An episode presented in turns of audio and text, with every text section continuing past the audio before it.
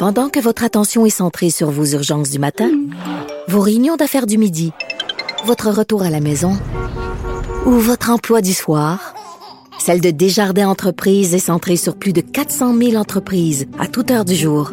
Grâce à notre connaissance des secteurs d'activité et à notre accompagnement spécialisé, nous aidons les entrepreneurs à relever chaque défi pour qu'ils puissent rester centrés sur ce qui compte, le développement de leur entreprise. Parce qu'en immobilier, faut être à son affaire. Suivez les conseils de nos experts. Via Capital, les courtiers immobiliers qu'on aime référer. Bonne écoute. Cube Radio.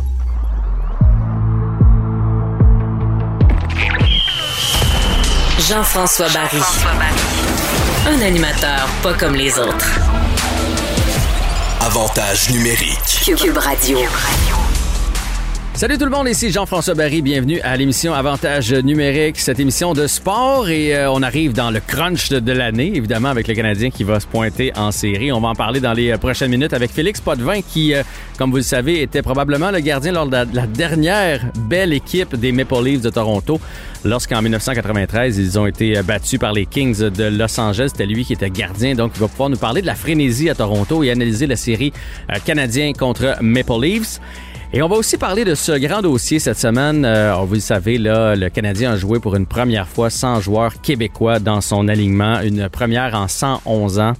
Ça fait couler beaucoup d'encre. Euh, mon avis là-dessus, c'est que cette année, c'est euh, un hasard. Là, Dano et Drouin étant euh, blessés, on a, ça a fait en sorte que le Canadien n'avait pas de Québécois dans son alignement. Reste que ça a comme ouvert une boîte de Pandore, comme on dit, parce que ça a fait en sorte que les gens se sont mis à se questionner sur le rôle de la Ligue junior majeure du Québec, mais aussi le rôle de Hockey Québec dans le développement des jeunes. Comment ça se fait qu'il y a moins de Québécois dans la Ligue nationale de hockey? Puis non, c'est pas à cause des Européens, parce que les autres provinces comme l'Ontario, l'Alberta continuent d'en produire autant de joueurs de hockey dans la Ligue nationale de hockey. Probablement que ce qu'on fait, c'est qu'on n'a pas euh, progressé comparativement à la Finlande, à l'Allemagne, en Suède, où on a revu les façons de faire. Ici, au Québec, ça se fait encore avec des parents bénévoles, avec des « envoyez donc, on va gagner, on va faire le plus de tournois possible au lieu de développer nos aptitudes individuelles ». Bref, on va en discuter avec Éric Landry, qui a été joueur de hockey dans la Ligue nationale de hockey, entraîneur dans la Ligue junior majeure du Québec, et qui a deux fils qui sont dans, justement dans le hockey mineur. Donc, il connaît l'ensemble du dossier, puis on va pouvoir en parler avec lui. Aussi, évidemment, à l'émission, on va recevoir notre ami Olivier Primo et Pierre Racicot, ancien juge de la Ligue nationale de hockey qui a mis fin à une carrière de 28 ans, donc euh, une espèce de récapitulatif avec lui aujourd'hui. Bienvenue dans Avantage numérique. Jean-François Barry. Avantage numérique. Cube Radio. On est à moins d'une semaine d'un début de série pour le Canadien de Montréal et honnêtement, là, je sais que les Maple Leafs sont plus forts, mais si on l'analyse froidement, là, mettons qu'on était de l'extérieur, puis là on se dit, wow, une première ronde Canadien-Toronto. Montréal-Toronto, c'est un classique. C'est quelque chose qu'on n'a pas vu depuis 1979. Pour vous donner une idée, moi, en 76, donc on n'a jamais vu ça, un Canadien-Toronto en série. Pour avoir assisté à plusieurs matchs au Centre Bell contre les Maple Leafs, quand il y a des fans, il y a une vraie rivalité qui se vit à l'interne. Puis là, je voulais m'intéresser, parce qu'on m'entend beaucoup les gens de Montréal, je veux savoir comment ça se vit à Toronto, les séries. Et on a décidé de parler avec Félix Potvin, ancien gardien de but des Maple Leafs de Toronto, qui était là en 1993, la dernière fois que les Leafs ont fait un bon bout de chemin en série. En fait, si je me trompe pas, Félix, puis là, je veux pas tourner le fer dans la plaie, mais on était à un match d'une finale de la Coupe Stanley, un match perdu aux, aux mains de Wayne Gretzky et des Kings de Los Angeles. Ouais, ça aurait été probablement la meilleure série qui aurait dû arriver. Euh, Toronto-Montréal, finale de la Coupe cette année, qui n'est jamais arrivée, mais malheureusement, euh, les Kings avaient éliminé en 7 là, cette année-là. Avec des gars comme Doug Gilmore, Wendell Clark, ça aurait brassé à Montréal, là, puis à Toronto, évidemment. Ben, ça, aurait été, euh, ça aurait été du hockey excitant. Nous, et certains que dans ce, dans ce temps-là, on était dans l'autre conférence, donc on, on jouait au Canadien juste deux fois par année, donc il est certain que ça aurait été... Euh, euh, ça aurait été fou dans tout le Canada là, pour, euh, pour, pour, cette série-là. Effectivement, mais remarque que nous autres à Montréal, on était bien contents d'affronter euh, Gretzky. Là, c'était quand même pas piqué des verres. Je me trompe-tu ou dans le septième match d'ailleurs, il y avait eu comme une pénalité qui avait pas été appelée, puis pas longtemps après, les, euh, les Kings ont marqué le but gagnant, quelque chose comme ça, dans le sixième ou dans le septième match? Ouais, le sixième match, on était à Los Angeles, on gagnait 3-2, puis euh, 2-3-2 dans la série, puis le match était égal 3-3, puis en fin de troisième période, euh, Kerry Fraser nous avait donné une, une, pénalité. Puis en début de de prolongation. Les Kings étaient en jeu de puissance. Puis euh, Wayne Gretzky avait, avait eu un bâton élevé à, à Doug Gilmore, l'avait coupé. Puis il n'y avait pas eu d'appel. Donc euh, c'était euh, c'était un peu frustrant. Puis euh, d'ailleurs, Carey Fraser l'a admis bien des années après que c'était pas la controverse à Québec, le pays de ses causes, c'était celle-là. Donc, euh, Ah ouais, hein? c'est sûr que, ben, tu sais, c'est des, des choses qui arrivent dans le feu de l'action. Puis, euh, euh, au match numéro 7, on avait encore une chance, mais Gretzky est arrivé, puis il a marqué trois buts, donc il avait pris contrôle de la série. C'est-tu le genre d'affaire qu'on, tu sais, je veux dire, ça t'empêchait de, de vivre une finale à la Coupe Stanley? Là, puis je sais que c'est pas notre sujet aujourd'hui, mais c'est-tu le genre d'affaire qu'on garde en certaines rancunes, euh, tu sais, quand on regarde le portrait de sa carrière, puis faire, hey, s'il avait, s'il avait appelé, là, j'aurais peut-être gagné la Coupe. Euh, non, pas vraiment. C'est juste que encore aujourd'hui, match 6, match 7, je suis pas capable de les regarder, même quand ils sont en reprise à la TV. euh, puis je vois ça, je change de poste, on n'est pas capable. J'étais jeune à ce moment-là, c'était ma première année, donc je pense que ça va arriver souvent, mais euh, c'est quand même assez rare que tu aies une chance de prendre la finale de la Coupe Stanley. Bon, parlons de la série qui nous intéresse, Canadien-Toronto. Moi, dans le fond, ce que je voulais voir, c'est comment, on sait, là, comment à Montréal, ça va être fou. Là, plus on va avancer, plus on va approcher du jeu divin et du premier euh, match de cette série-là. Même si on pense être négligé, tranquillement, on va trouver des points positifs. Puis s'il fallait que le Canadien gagne la première, la, ville va, va virer euh, complètement capotée. Ça se vit comment à Toronto? Parce qu'on parle souvent de la pression à Montréal, mais à Toronto, là, ça fait longtemps qu'on n'a pas traversé la première ronde. J'imagine qu'ils ont une grande pression là-bas, toi qui connais le marché. Ben, j'ai tout le temps dit que, la, pression était aussi grande à Toronto qu'à Montréal, sinon plus. Écoute, c'est quand même un, gros marché de hockey là-bas. Puis pour eux, il est certain que ça fait une couple d'années euh, qu'ils se voient aller loin en série. Puis pour raison X, Y, Z, ils- ça fonctionne pas dans le début de série. Donc, il est certain que euh, moi, je les vois comme des favoris dans, dans les séries, mais la première ronde est toujours la plus difficile à passer. Puis si le Canadien est capable de peut-être voler un match, euh, peut-être que les questions vont commencer à se poser à Toronto. Est-ce que c'est ça la clé, dans le fond, du Canadien, le doute? Si on réussit à semer le doute en partant, surtout qu'ils n'ont pas un grand historique de, de séries éliminatoires, là, justement, il y a quand même beaucoup de jeunes là, très talentueux, mais reste qu'ils sont jeunes puis ils pourraient paniquer. Est-ce que c'est la clé du Canadien, c'est de, de réussir euh, dans le premier ou dans le deuxième match à semer le doute euh, chez les Maple Leafs? Oui, je pense que c'est d'essayer de, de, comme tu dis, de voler un match sur la route. Puis, euh, si on regarde les forces, je pense que sans aucun doute, les Leafs à l'attaque sont, beaucoup plus forts que le Canadien. La défensive, c'est qui vaut. Ou ce qu'il y a un point d'interrogation avec la blessure à, Anderson, c'est d'un but à Toronto. Je suis pas sûr que euh, Jack Campbell, malgré qu'il a eu une bonne saison, qui, est solide, solide. Donc, il est certain qu'ils ont un, un point d'interrogation de ce côté-là à Toronto. Euh, Dis-moi donc, la, semaine de congé, là, parce que tu sais, on dit toujours que les gars, vous êtes forts mentalement dans la Ligue nationale. Reste que là, tu as une semaine, une semaine de congé qui peut qui peut-être peut nuire aux Maple Leafs parce que veux, veux pas, ils vont, ils vont entendre partout qu'ils sont favoris. Là. J'entends déjà des experts dire en 4, en 5. Puis ça, ça finit par te rentrer dans la tête et, à la limite, de l'autre côté, ça te stimule de faire Ah ouais, hein, vous pensez qu'on va se faire battre en 4, puis là, ça te stimule. Est-ce que c'est le piège des Maple Leafs, c'est de se penser bon en arrivant dans cette série-là à cause de cette semaine de congé-là? Ben, ça peut être un piège, mais je pense que les Leafs, dans, les dernières années, euh, ils sont justement tombés dans des pièges de même. Donc, euh, euh, je pense que cette saison, ils vont être aux aguets de ça. Je penserais pas qu'ils tombent dans ce piège-là. Puis honnêtement, la, semaine de repos, je pense qu'avec la, la saison chargée que toutes les équipes ont eue, je pense que ça va être le plus en bien pour tout le monde. Donc, écoute, ils ont, ils ont changé de portrait un petit peu cette année. Ils ont plus de vétérans, plus de gars qui... euh, qui ont vécu ces situations-là. Donc, euh, je ne penserais pas qu'ils tombent dans le piège cette saison. Est-ce que l'autre piège, parce que là, tu vois le partisan en moi qui essaie de trouver des points positifs, là. est-ce que l'autre piège, c'est la frustration? Parce qu'on le sait, là, ce qui va arriver, là. Dano va être d'en face de Matthews puis Marner. Ils vont se faire frapper par Edmondson, par Weber s'il est en uniforme. On va essayer de les déconcentrer, on va essayer de les frustrer parce que des joueurs de talent comme ça, ça aime les beaux jeux, ça veut marquer des buts, ça veut faire la différence dans une rencontre. Est-ce que cette année, si les Maple Leafs veulent se rendre loin, parce qu'on parle du Canadien, mais effectivement, là, c'est des c'est des vrais. euh, euh, c'est une équipe favorite là, pour gagner la coupe. Est-ce que c'est le, le- piège de, savoir éviter la frustration, de, de calmer nos ardeurs lorsqu'on se fait frapper, lorsqu'on se fait bousculer, lorsqu'on se fait accrocher? Parce qu'en série, des fois, le, le sifflet est un peu plus dur à sortir du côté des arbitres. Oui, mais je pense que ça va en dire long en, en début de série. Si euh, dans la manière de jouer des livres, les Canadiens, sans aucun doute, qu'ils vont jouer, ils vont avoir cette approche-là de, vouloir frustrer Toronto. Puis le, match numéro un, le match numéro deux vont en dire long à savoir si les Leafs sont prêts à accepter ça, s'ils sont prêts à jouer du hockey de justement gagner un 0-2-1 au lieu de gagner 5-3, 5-4. Donc, si ça marche pour le Canadien, alors là, ça se peut que la frustration se mette. On va parler de Carey Price un peu. Toi, ancien gardien de la Ligue nationale de hockey, le Carey devrait être en uniforme pour le premier match. On l'a reposé comme il faut. De toute façon, les séries étaient acquis euh, dans la dernière semaine euh, de, jeu du Canadien. Le fait qu'il n'ait pas euh, été devant le filet lors des deux dernières semaines, plus la semaine de congé, ça y fait trois semaines de pause.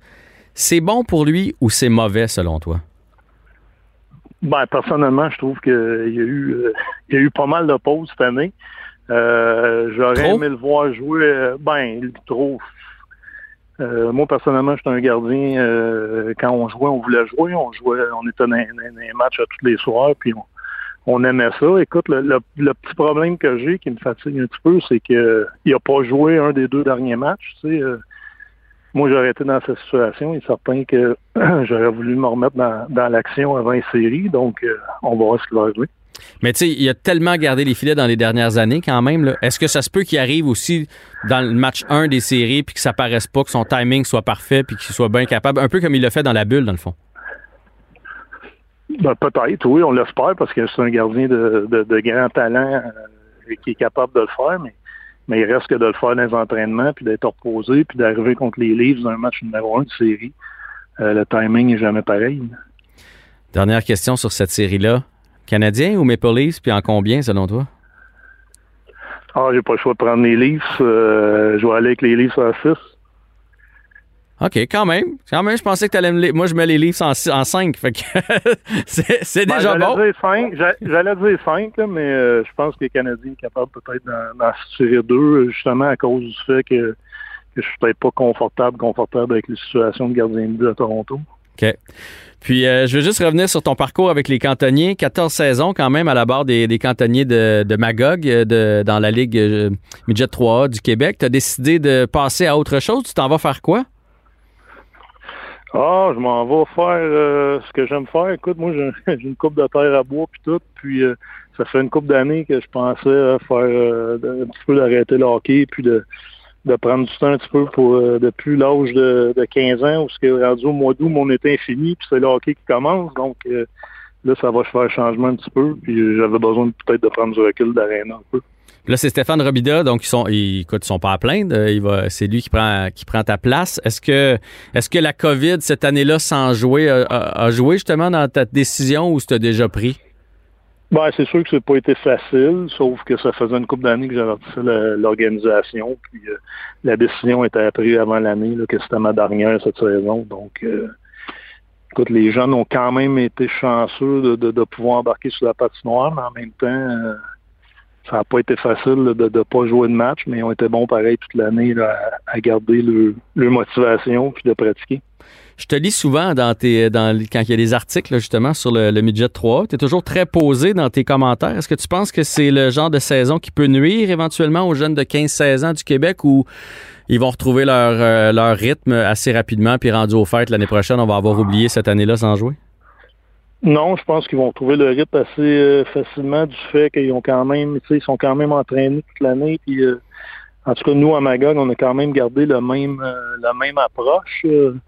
Euh, à nos euh, à nos entraînements. Puis je pense que du fait que tous les jeunes étaient dans la même situation, peut-être juste qu'ils vont avoir un petit un petit décal, mais ça devrait pas être long à ce qu'ils reviennent à leur chose.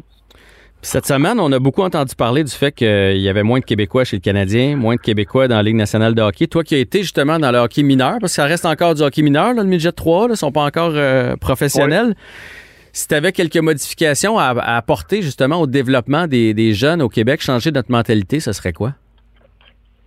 Ben, je suis pas, euh, écoute, je suis pas, pas de ceux-là qui, pensent qu'il y a un, paquet de choses à changer. Je pense que justement, quand tu passes dans la ligne déjà 3, c'est une excellente ligne de développement. Puis euh, ensuite de ça, euh, tu sais, la job n'est pas finie après quand tu arrives junior. Puis mm-hmm. c'est peut-être le petit bout tout ce que ce que j'ai un peu plus de misère quand tu arrives junior à 16-17 ans, contrairement à, dans le temps où je jouais, c'est pas peut-être pas le même temps de glace puis tout là, pour tous les jeunes. Fait que donc, euh, des fois, on les fait arriver trop, euh, trop tôt. C'est ça que tu veux dire, là? Ouais, puis dans le fond, le développement n'est pas fini. Tu sais, oui, euh, junior, tu veux gagner, mais euh, il reste une job à faire. Le jeune arrive à 16, 17 ans, il faut qu'il continue à se développer. Ouais, je comprends, je comprends. Hey Félix, un grand merci d'avoir pris le temps pour nous. Euh, bonne chance dans tes terres à bois. Puis, euh, Merci. au plaisir de se reparler. Parfait, merci. Salut, bye.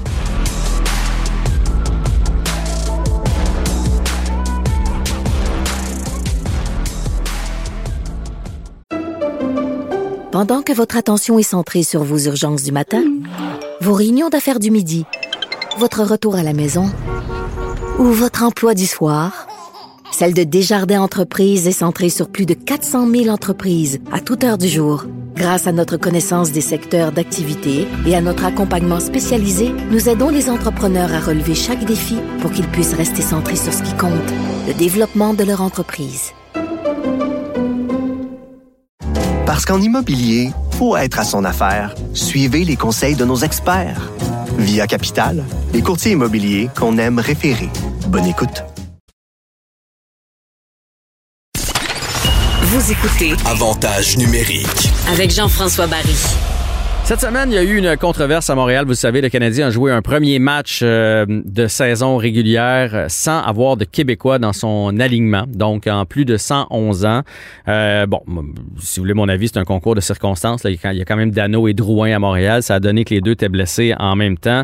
Reste que le Canadien en repêche de moins en moins. Et cette semaine, il y a eu plusieurs articles là-dessus parce que quand on gratte le bobo un peu, on se rend compte que non seulement il y en a moins chez le Canadien, mais il y en a moins dans la Ligue nationale au grand complet. Oui, il y a des Européens qui arrivent de partout, mais il y a des provinces qui s'en sont mieux tirées que d'autres. Et le Canadien produit moins de joueurs de... Le Canadien, le Québec, pardon, euh, produit moins de joueurs de hockey dans les dernières années. Pourquoi on a blâmé un peu le hockey mineur, notre façon de faire au Québec, notre mentalité, le junior? Bref, je voulais en parler avec quelqu'un qui connaît tout ça. J'ai trouvé Éric Landry, que vous connaissez. Il a joué dans la Ligue nationale de hockey. Il a été entraîneur dans la Ligue junior majeure du Québec, donc un autre palier de développement qu'il connaît bien, entraîneur avec l'équipe de Gatineau.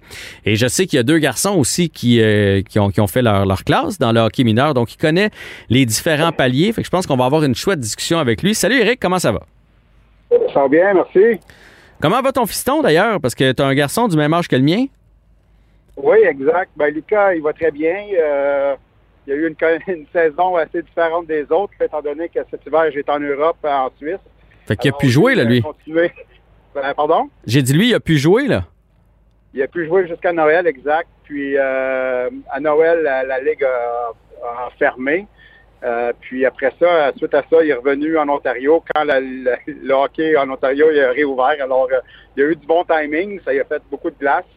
Euh, il a pu profiter un petit peu du fait que j'étais en, Europe, puis euh, du fait que aussi on, est du Canada. Alors, on a pu utiliser les deux côtés justement de, de l'Atlantique pour, pour faire du hockey. Bon, ben tant mieux pour lui. Puis est-ce qu'il a changé? Parce que la dernière fois que, que- parce qu'il a joué dans Nathan et lui, mon, mon garçon et le tien, on joue dans la même équipe. Et il était quand même un petit vlimeux comme son père. Là. Il aimait bien se mettre le nez dans le trafic. Il est encore pareil? Oh oui, il est encore pareil. Euh, là, maintenant, il, euh, il est- il est plus grand, alors c'est déjà bon. Euh, je me souviens, euh, dans le temps, ton gars, il était pas mal plus grand, mais Ouais. euh, tu sais, avec les années, euh, puis avec l'âge, justement, euh, tout se rattrape euh, lors de l'adolescence et même un peu plus tard. Alors, c'est le fun de voir que il n'a pas changé ses bonnes habitudes, puis c'est un fonceur comme, comme il a tout le temps été. Éric, je me souviens, là, puis oui, t'as coaché mon garçon, puis euh, on avait euh, mangé ensemble euh, un déjeuner, puis euh, je te disais, on parlait de Nathan, puis je te disais, ah, je trouve qu'il fait trop de petites feintes, puis de petites affaires, puis tu m'avais dit, laisse-les faire.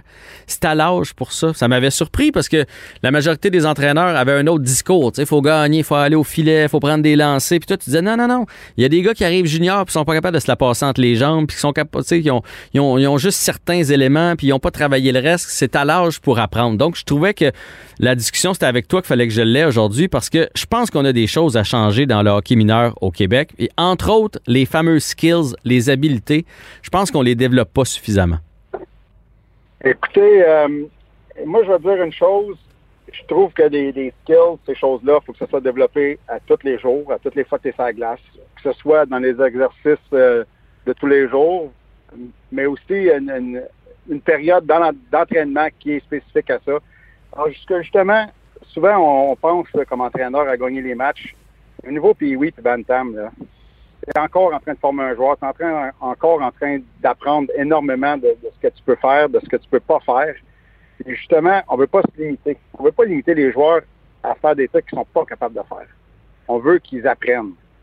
Tu sais, dans le temps, là, je parle de là, 30 ans passés, même avant moi, là, tu avais des gars qui travaillaient fort, puis tu avais des naturels. Mhm.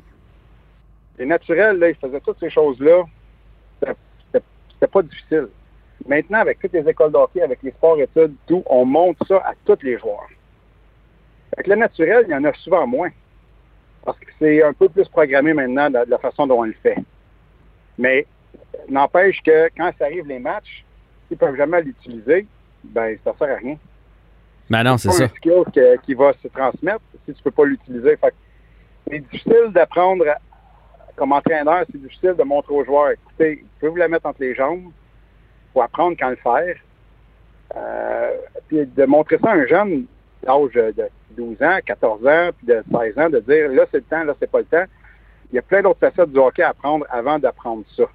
Mais s'il le fait jamais, il va jamais être capable de, l'amener dans un game puis de l'appliquer quand ça va compter. Mais ça, c'est. Ça, part aux entraînements. Ben, c'est ça. Les entraînements, s'ils font régulièrement, puis ils, sont, ils deviennent bons à le faire, là, ils peuvent le mettre euh, durant les matchs. Mais si on peut le faire durant les entraînements, je ne conseillerais jamais un joueur de le faire non plus. Il faut que tu apprennes à maîtriser le move avant de, pouvoir le mettre sur la glace. Alors, c'est là que, comme entraîneur, comme développement, tu as besoin d'avoir le bon encadrement pour que le joueur apprenne réellement comment se développer comme il faut, puis comment le faire comme il faut, jusqu'à ce qu'il puisse l'appliquer comme il faut dans les matchs. Oui, puis tu sais, ça c'est quelque chose là, maintenant avec du recul. Là, à tombe, puis oui, puis j'ai été entraîneur adjoint, là, puis on montait des pratiques comme on pouvait, mais on travaillait des sorties de zone, puis on travaillait de l'avantage numérique, alors que maintenant je réalise bien, puis la Suède fait ça beaucoup, la Finlande, que quand tu sur la glace, c'est pour travailler tes aptitudes. À la limite, tu feras du tableau après, à la limite, tu, tu, tu verras ça dans, dans, dans, un gymnase, mais quand tu es sur la glace, ça devrait être axé, puis là, c'est un message à tous les entraîneurs, ça devrait être axé à on développe le patin, on développe les mains, on développe le talent, on leur apprend des choses. Puis il un entraîneur qui m'avait dit, il faut y montrer comment y aller dans le coin avant d'y montrer euh, à, où aller. Parce que s'il arrive toujours deuxième parce qu'il ne sait pas patiner, ben t'auras beau y mettre une stratégie, euh, ça fonctionnera pas. Donc il y en a trop de stratégies trop vite dans le hockey au Québec. je dirais que souvent, euh, les entraîneurs veulent montrer aussi le côté stratégique. C'est important pour les joueurs. C'est important pour pour le développement du joueur d'apprendre à avoir les bonnes stratégies parce que sinon, ça fait un joueur qui est, moi j'appelle un papillon, il va partout sur la glace, mais il sait pas vraiment où ce qu'il s'en va.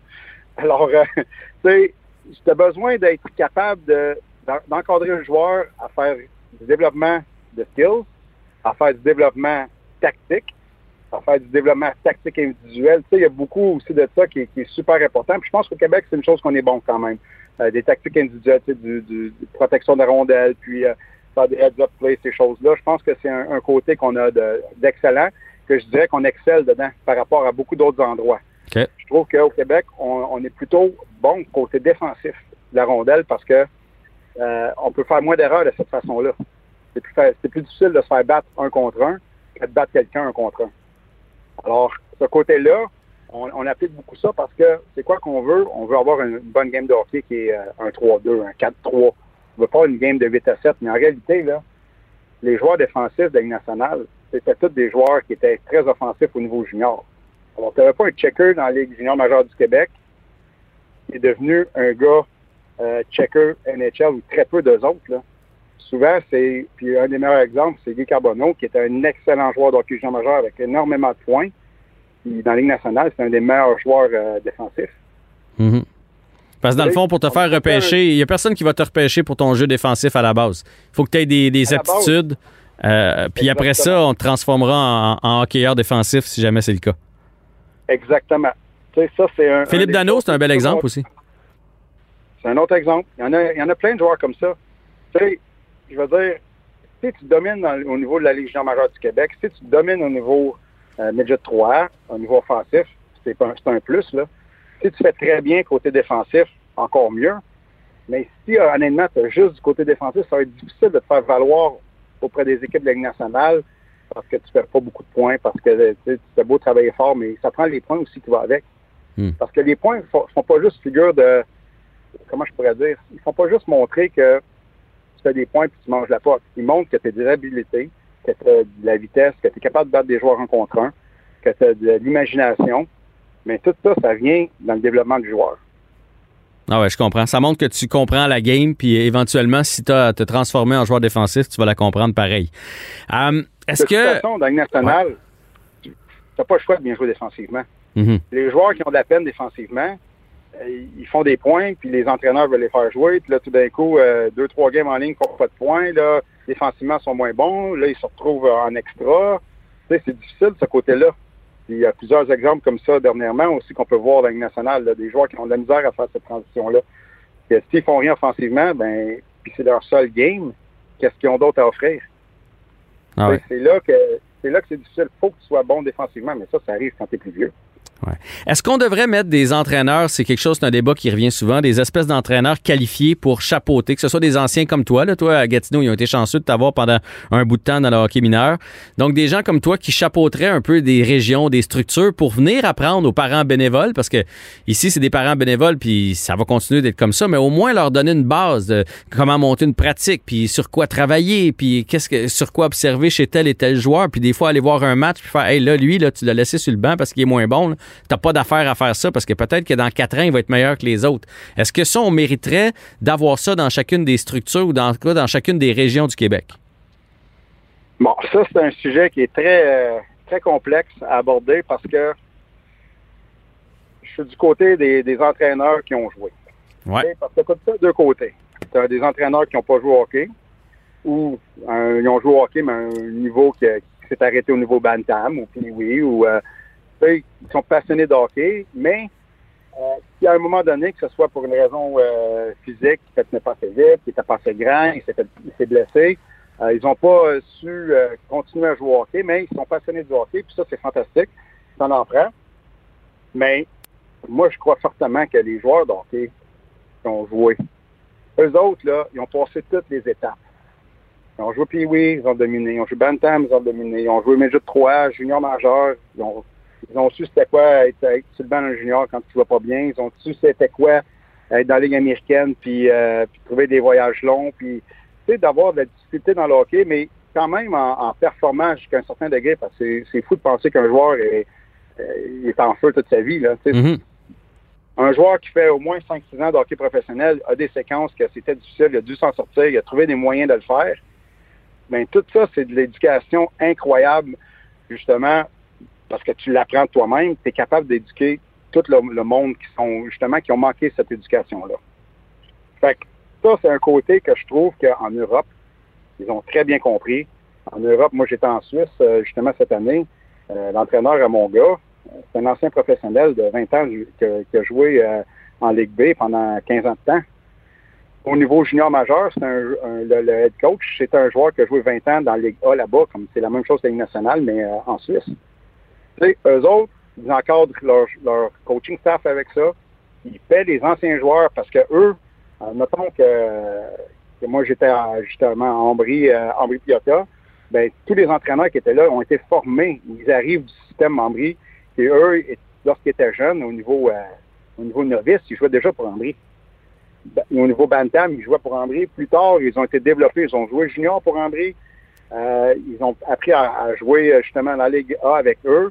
Alors, cette équipe-là a formé les entraîneurs qui étaient des anciens joueurs qui, justement, qui, qui redonnent à, à la société dans un certain sens, mais ils sont Mhm. payés. Comme Ben un oui. professionnel. Ils s'occupent du hockey mineur. Ils s'occupent d'une catégorie ou deux fois deux catégories. Ils font du skill de certaines journées. Alors, euh, la- la- les joueurs sont très encadrés. Puis après ça, tu as les, le personnel de soutien qui n'ont pas nécessairement joué tous, mais qui sont là parce qu'ils adorent ça, parce qu'ils ils amènent une, une flamme, euh, ils sont euh, ils aiment ça, ils aiment d'être dans le système, ils aiment, ils aiment aider les gens. Alors, tu sais, ça fait un- un- une belle atmosphère de travail. Tu regardes en Finlande, c'est comme ça. Tu regardes n'importe où, c'est comme ça en Europe. Ouais, mais on C'est dirait, professionnel. Puis eux, ils montrent, euh, ils montrent la voie aux autres. mais on dirait qu'au Québec, au c'est une espèce de chasse gardée. Hein? C'est une chasse gardée. Les parents bénévoles veulent pas justement que les pros viennent leur dire quoi faire. On veut garder le contrôle sur nos, nos équipes de hockey. je, je dirais pas autant que c'est ça, mais si à un moment donné, il y a un joueur professionnel qui est là, puis euh, je vais te donner un exemple. là. Tu vas faire tes impôts. Tu vas aller faire donner tes impôts à un joueur de hockey, puis faire entraîner ton joueur d'hockey un, un comptable? Non. L'inverse. Exact. Bon. Ça, c'est un exemple très, très, très facile. Fait que là, on arrive avec nos jeunes, où c'est la base, où c'est là qu'ils doivent s'améliorer le plus. Ben, pas s'améliorer, mais se développer le plus.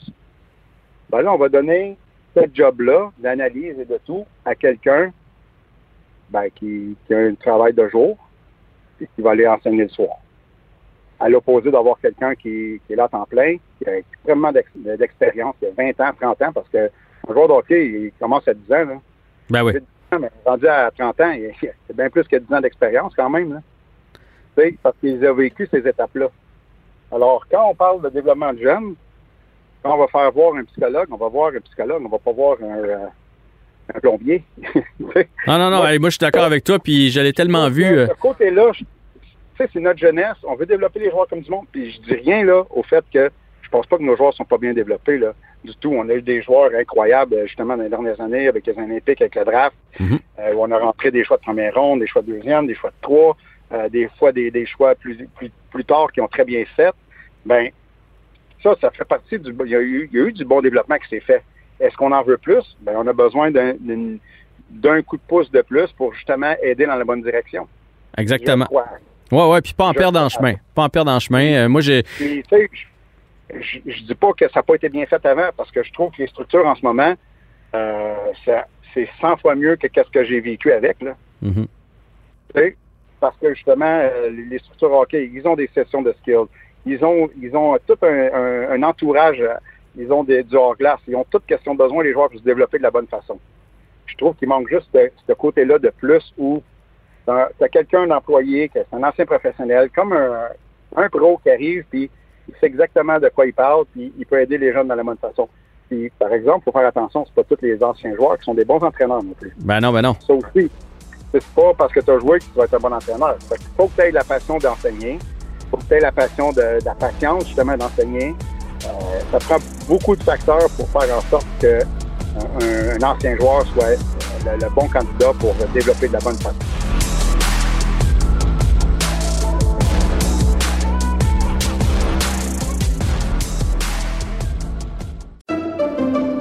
Pendant que votre attention est centrée sur vos urgences du matin, vos réunions d'affaires du midi, votre retour à la maison ou votre emploi du soir, celle de Desjardins Entreprises est centrée sur plus de 400 000 entreprises à toute heure du jour. Grâce à notre connaissance des secteurs d'activité et à notre accompagnement spécialisé, nous aidons les entrepreneurs à relever chaque défi pour qu'ils puissent rester centrés sur ce qui compte, le développement de leur entreprise. Parce qu'en immobilier, faut être à son affaire. Suivez les conseils de nos experts. Via Capital, les courtiers immobiliers qu'on aime référer. Bonne écoute. Avec Jean-François Barry, on a toujours l'impression d'être en série. Vous écoutez Avantage numérique. avec Jean-François Barry. J'aime beaucoup ça faire des entrevues et de m'intéresser à autre chose que le joueur de hockey, le joueur de soccer, de m'intéresser à l'environnement. Et euh, Pierre Racicot, que vous connaissez, je suis certain, je vous dis Pierre Racicot, si vous êtes un fan de hockey, vous avez l'impression de le connaître comme si ça avait été un joueur du Canadien, parce qu'on entend souvent les commentateurs dire aujourd'hui, les juges de ligne, Pierre Racicot et et oui, carrière de 28 ans dans la Ligue nationale, 1880 matchs euh, qu'il a, où il a été d'office comme, euh, comme juge de ligne. On va faire un retour sur sa carrière aujourd'hui. Pierre, salut. Salut à vous! Pierre, c'est euh, c'est quand même un gros chapitre de ta vie là, qui vient de se fermer avec la retraite comme ça de, de la Ligue nationale de hockey. Oh oui, c'est euh, 28 ans au niveau professionnel. Euh, rajoute ça à 5 ans de junior majeur euh, au Québec. Euh, puis toutes les années passées dans l'hockey mineur, euh, c'est euh, c'est ma vie qui euh, sur la glace qui se termine dans l'hockey. Oh oui, c'est c'est une grosse une grosse partie de ma vie. Là, je veux savoir, parce que moi, j'ai plein de questions. Est-ce que ça ressemble à quoi le beat de vie d'un juge de ligne? Combien de, de matchs vous avez par semaine? Parce qu'on connaît l'horaire du Canadien. On sait, une pratique, deux matchs, une pratique. Un juge de ligne, là, ça fait combien de matchs par semaine? Ça voyage de, de où à où? Euh, la vie de famille, ça a l'air de quoi? là? Je m'intéresse à ça aujourd'hui. là. Je, je veux, je veux comprendre. Ouais, euh, c'est, euh, c'est bon. Euh, tu vois, moi, euh, c'est environ neuf mois sur la route euh, par année. Euh, ça, c'est si ça va bien, puis on fait des, on va dans la série. Mais je dirais la saison régulière, c'est environ euh, euh, quatre matchs par semaine. Euh, on fait 74 matchs de saison régulière. Quand même, hein? 74 à 72. Mais euh, c'est qu'on en fait environ seulement que 6 à 8 à la maison. Fait que euh, si on est chanceux, peut-être un peu plus. Euh, fait que moi, je demeure dans le sud de la Floride. Les Panthers, je vais les faire environ 8 fois. Donc, je vais être sur la route euh, 66 euh, à 67 matchs. Euh, là, on double ça. Fait que je suis sur la route environ euh, 20 à 22 nuits par mois. Euh, calcule ça par, euh, multiplie ça par deux mois euh, et remultiplié par 28 ans. euh, ça fait beaucoup de nuits dans les hôtels, ça. Ça en fait pas mal. C'est euh, parce qu'on reste, euh, c'est euh, nous on va, on, cette année c'était exceptionnel parce qu'on faisait euh, deux matchs de suite dans la même ville. Mhm. C'est c'est un match, on se lève le matin, on prend l'avion, on va dans une autre ville, on fait un autre match et ça, ça recommence à tous les, les voyages d'environ 7 à 8 jours. On retourne chez nous pour deux jours, on repart pour 7 à 8 jours. Ouais. Euh, c'est un peu la vie. euh, c'est euh, c'est beaucoup de temps passé sur la route. C'est clair. Euh, mais ça devient, euh, ouais, ça devient un style de vie. Pas facile pour la vie de famille? Non, mais en même temps, on s'habitue. Je pense que de, de trouver un équilibre, on passe du temps de qualité. C'est sûr qu'on passe pas énormément de quantité.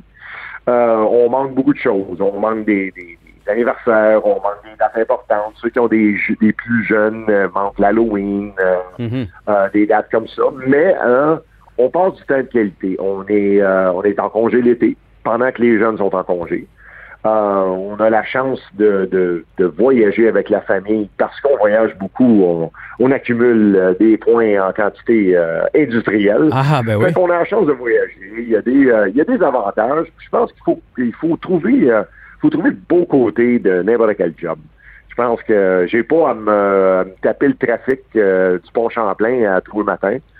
Euh, fait que, euh, je pense que c'est pas si pire que ça. euh, c'est juste quand on regarde, bon, 22 jours sur la route, c'est, c'est pas facile, mais euh, je regarde moi ma famille qui demeure sur la sud, qui travaille à, à Montréal. C'est pas nécessairement plus facile non plus de se taper trois heures de, de, de trafic par jour. là. Ah ouais, puis il y a des camionneurs, puis il y a des, il y en a d'autres qui se Ben, promènent tout le temps, puis effectivement, il y a la, la job Ouais, parfaite, elle n'existe pas malheureusement. Est-ce que c'est ça qui a non, joué non, euh, ça existe pas. Je l'ai pas trouvé encore. Est-ce que c'est ça qui a joué dans ta décision? C'est le, le côté, OK, je, je suis un peu fatigué de ce beat-là, ou c'est physiquement, tu étais rendu à accrocher tes patins, puis euh, comment tu as trouvé ça d'ailleurs, Ah, accrocher tes patins? C'était 100 euh, 100 parce que euh, j'étais pas nécessairement capable de suivre la game. Là. Ou j'étais pas capable de suivre la game au niveau où je euh, voulais euh, suivre le match. Je- J'aurais pu survivre encore euh, une autre année, mais après 28 ans, je suis rendu à 54 ans. euh, la, la, la game est jeune et rapide, puis Mhm. moi, je suis rendu de plus en plus vieux et lent.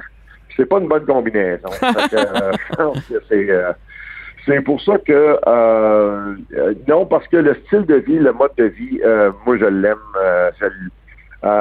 ça, ça, moi je suis excité à aller à l'aéroport, je suis excité de recevoir mes matchs. fait que ça, le style de vie n'a pas, a pas joué en, en ligne là-dessus. Là, ça, Le, le, le dernier match, est-ce que ça a été émotif tout de même?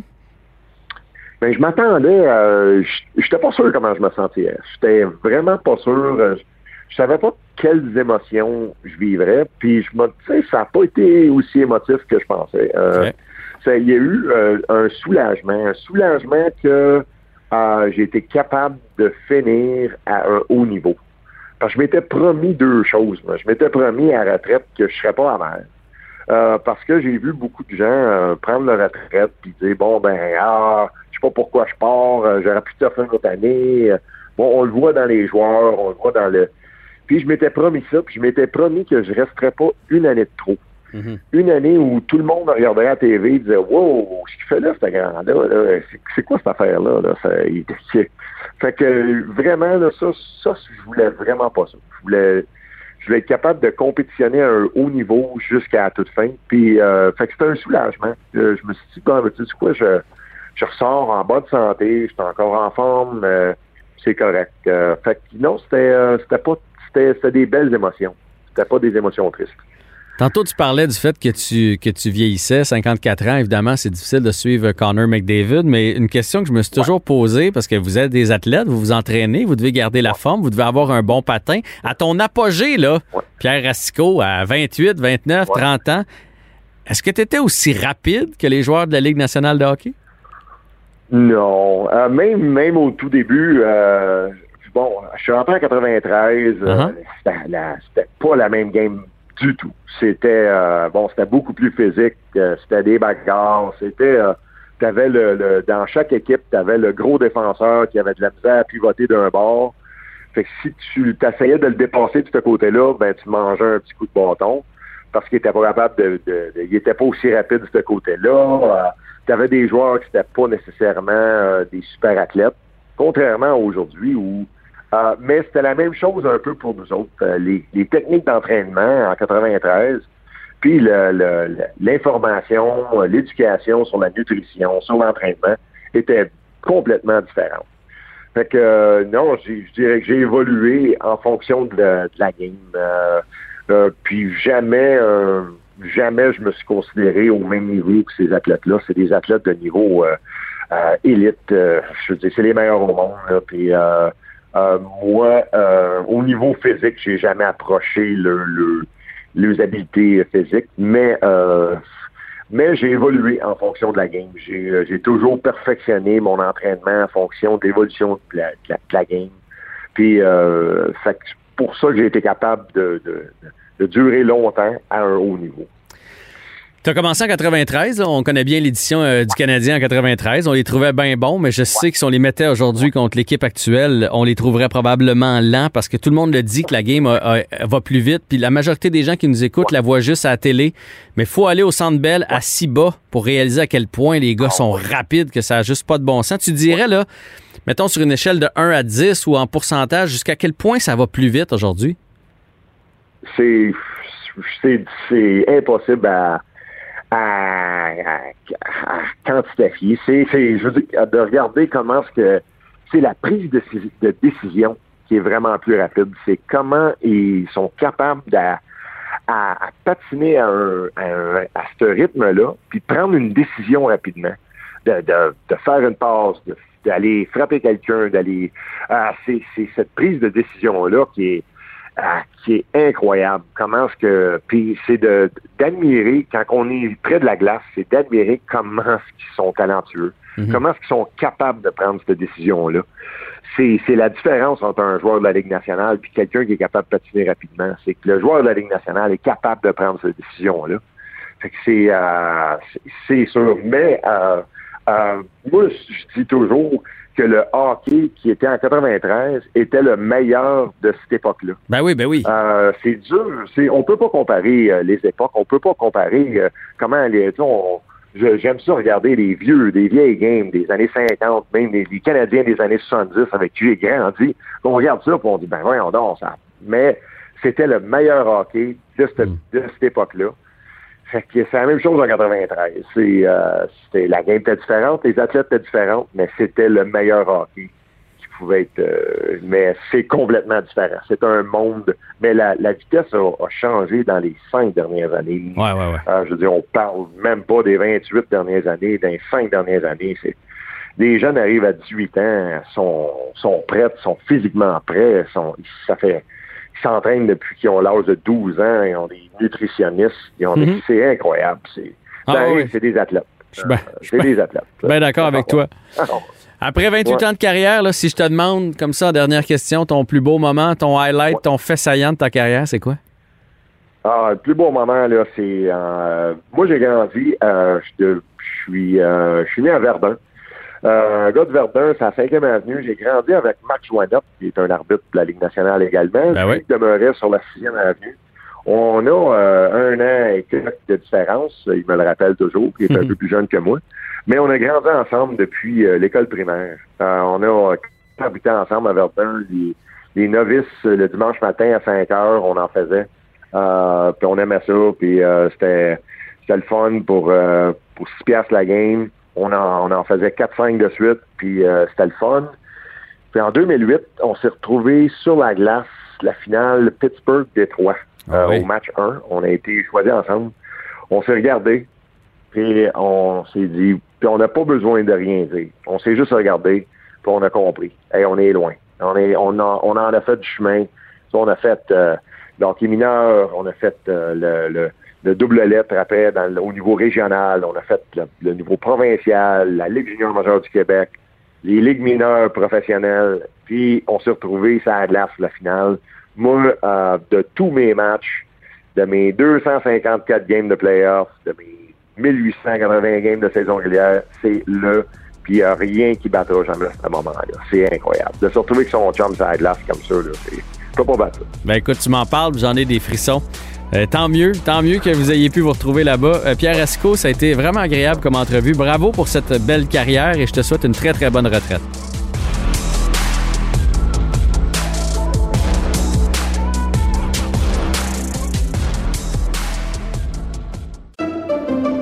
Pendant que votre attention est centrée sur cette voix qui vous parle ici, ou encore là, tout près ici, très loin là-bas, Celle de Desjardins Entreprises est centrée sur plus de 400 000 entreprises partout autour de vous. Depuis plus de 120 ans, nos équipes dédiées accompagnent les entrepreneurs d'ici à chaque étape pour qu'ils puissent rester centrés sur ce qui compte, la croissance de leur entreprise. Parce qu'en immobilier, faut être à son affaire. Suivez les conseils de nos experts. Via Capital, les courtiers immobiliers qu'on aime référer. Bonne écoute. Vous écoutez Avantage numérique. avec Jean-François Barry. Segment vestiaire avec Olivier Primo. Et évidemment, Olivier doit vouloir parler de la fin de saison du Canadien et du début des séries éliminatoires qui s'amènent avec l'inquiétude des blessés. Euh, moi, ça m'inquiète beaucoup. Je sais pas pourquoi. Lequel t'inquiète le plus? Les deux. Qu'on soit en série et qu'on qu'on ait des blessés. ça, fait, Non. ça fait un. Ben, je, pense, je pense Gallagher, Dano, ça c'est réglé, ils vont être là. Le Byron est revenu. Moi, c'est plus c'est Weber puis Price qui m'inquiète. Euh, tu sais comment je suis pas un fan de ces deux joueurs-là, faut qu'ils soient dans la formation absolument. Weber pour son leadership puis sa, ses expériences de, de série éliminatoire puis son son bon vieux talent à donner des bons coups de hockey de sans que personne le voit. Mhm. Euh, et Price, faut qu'il soit là. tu sais. Depuis euh, depuis qu'il n'est pas là, Price, j'ai pas regardé le, la fiche du Canadien, là, mais ça doit pas être super relisant. Mais euh, regarde.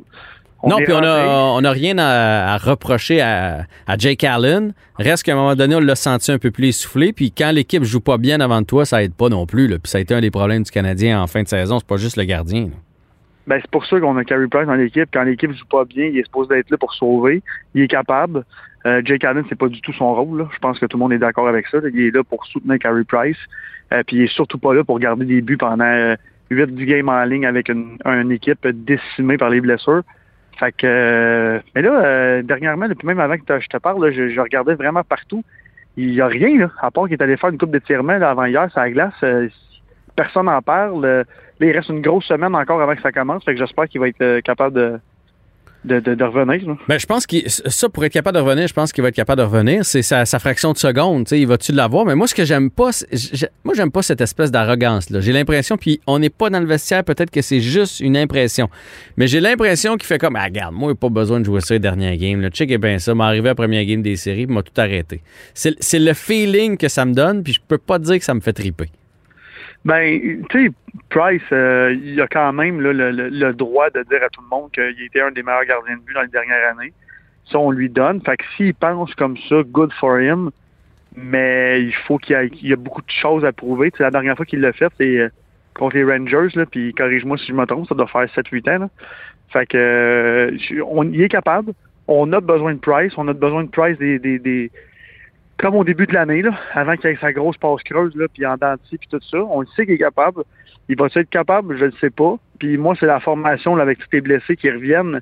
On a parlé de Cofield la semaine passée. Euh, Kiki, c'est une... Ah, Kéké, il peut pas être là. Kéké ah. peut pas être là. Puis c'est pour son bien à lui. Là. Il, est pas, il, est pas, il est pas là dans sa tête, il est pas là, il est pas là. là. Puis ça lui enlève rien, il va peut-être avoir une belle carrière par la suite, là, mais présentement, il- ça fait mal de le voir aller. là. Ben, ça revient à, ce qu'on disait de Cofield, ça revient à, ce qu'on dit de tous les jeunes qui arrivent, peut-être pas trop tôt, mais avec des trop grands, une trop grande pression de, la, sphère journalistique puis de la, sphère fan fan aux fans du Canadien de Montréal. Fait tu sais, c'est, écoute, là, tu le dis, là, lui, il l'apprend à la dure, là. Euh, Puis, tu sais, il est encore très jeune. Fait que je suis pas inquiet pour lui, qui va avoir une belle carrière. Bon, c'est quoi belle? Déjà, quand tu joues dans la Ligue nationale pendant, pendant une couple d'années, c'est une belle carrière. Lars Eller, c'est Euh, une belle carrière. Mais, Ben oui, c'est une très belle carrière. mais c'est quand même décevant pour un top 5. C'est ça l'affaire. C'est juste ça l'affaire. Ben, Moi, je suis convaincu que Kotkaniemi va jouer dans la ligue. là. Mais est-ce qu'il va justifier le top 3 parce que c'est un choix de troisième au overall? Ça, je suis pas certain. Ben, Jeff, tu sais que quand tu es un top 3, même top 5, tu as, la bonne vieille chance à vie là, de, de- que n'importe quel DG va, va dire bon, ça va peut-être être son année qui va, Mhm. qui va en mettre euh, 35 dedans. Fait que lui, il va. Il est chanceux, il va, il l'a ça, puis je suis bien content pour lui. Il a travaillé depuis que 6-7 ans là, pour se rendre là. Mais est-ce que Kéké, le joueur qu'on nous a vendu, jamais, jamais de la vie, puis il n'y en aura pas de miracle avec lui, là. On, le- on le voit. Puis je pensais qu'en voyant Cofield, en voyant Suzuki, ça lui donnerait un petit peu de un coup de pied au cul, là, excusez l'expression, puis pas pas en tout, on dirait que c'est encore plus perdu, on dirait qu'il a peur à la place de se dire, ben comme, moi je ferais tout un trio avec eux autres, on aurait du fun ou un truc comme ça. Tout le contraire qui est arrivé. Fait que là, les séries arrivent, je vois vraiment, vraiment pas euh, Kéké dans l'alignement, mais vraiment pas, surtout si Gallagher euh, puis toute la gang reviennent. Euh, puis là, rendu là, qu'est-ce qu'on fait avec Cofield? Ben, moi, je pense que euh, Cofield, euh, il, faut le, il faut le laisser dedans. Pas le choix, si, si tu me donnes le choix entre KK et Cofield, je vais prendre Cofield parce que il nous a montré que ça y tente. Il nous a montré qu'il amène de l'énergie. Puis tu l'utilises, ça devient un joueur de euh, d'utilité. Donc, sur l'avantage numérique, une fois de temps, tu sais, une 12, 12, 13, 14 minutes par match, pas plus que ça. Mais, tu sais, euh, dans les séries, c'est souvent un lancer qui va faire la différence. Puis lui, il a ce lancer-là. Euh, puis on peut mettre Evans. En fait, moi, je pense que le débat, c'est pas Cofield ou KK, c'est Evans ou KK comme troisième Ouais, centre. 100%. Puis moi, comme 100%. troisième centre, je, je prends Jake Evans. euh, pour l'instant, là, ça n'y enlève rien. Là, je ne vais pas me faire tirer des, des- des tomates. Je sais qu'il y a 20-21, le KK, mais là, là aujourd'hui, si on prend une, une photo, Evans est meilleur que KK. C'est tout. That's it. Il- est vraiment meilleur. Puis l'autre truc aussi, c'est que là, avec Cofield, qui va jouer en série, mais en tout cas, je pense qu'il va jouer. On pense qu'il va jouer. Il faut pas avoir des appréhensions de malade quand il va jouer sur un quatrième trio ou même peut-être un, troisième de temps en temps pour un 12-13 minutes. Tu sais, ce gars-là, faut qu'il joue avec un top 6 pour être performant. C'est un, un gars de grand talent, ça, ça se voit. C'est un marqueur. Bon, sur un power play ou en, en là, il n'y aura pas d'overtime, mais en, en voyons, PP1 ou PP2, Powerplay 1 ou P- Mhm. Powerplay 2, il va être très bon. Ben, même en overtime, Ouais. il peut, il peut rentrer dans la zone, décocher une garnotte, puis euh, la game se finit là. Fait que c'est 100 C'est pour ça que je- moi, je On prends une chance avec. Puis, sais-tu quoi, Olivier? Personne pense trop trop que le Canadien va gagner. Là. Puis je le souhaite qu'ils vont gagner. Mais si jamais on se fait sortir en 5 ou en 6, ce sera 5 ou 6 matchs d'expérience pour Cofield en série de la Ligue nationale. Puis ça, ça n'a pas de prix. Ben, pour tous les joueurs là, du Canadien de Montréal, que ça fait longtemps qu'on n'est pas allé en série, je pense que ça va être. Bon, oui, l'année passée, mais je veux dire, là, cette année, on s'est battu pour le vrai. Mhm. Mais, tu sais, on a eu on a eu une très, très mauvaise, un très mauvais de fin de saison. Euh, J'ai hâte de voir parce que là, Toronto est. On en parlait là trois semaines, on en a parlé la semaine passée, puis là, cette semaine, c'est encore pire. Là, les gars sont, sont habitués de jouer ensemble. C'est comme si la deuxième, presque le- la deuxième euh, moitié de saison là, commencerait. Là, les, sont en feu. Là. Puis même leur gardien est en feu. Ouais. Je vois pas comment on va passer. Je le souhaite de tout mon cœur. Euh, puis je souhaite d'être le, le fan numéro un puis de pas avoir à critiquer. Mais ça va être euh, ça va être euh, ça va être difficile. C'est du quoi? T'écouteras le balado. J'ai parlé avec Félix euh, Potvin tantôt, puis il nous a dit que la seule façon, c'est de leur jouer dans la tête, de commencer la série fort, puis de semer le doute aux Maple Leafs. C'est malheureusement, c'est tout le temps qu'on a, Olivier. Bon golf, profite-en. Merci, toi aussi, continue de jouer Scratch. Là. Salut, bye.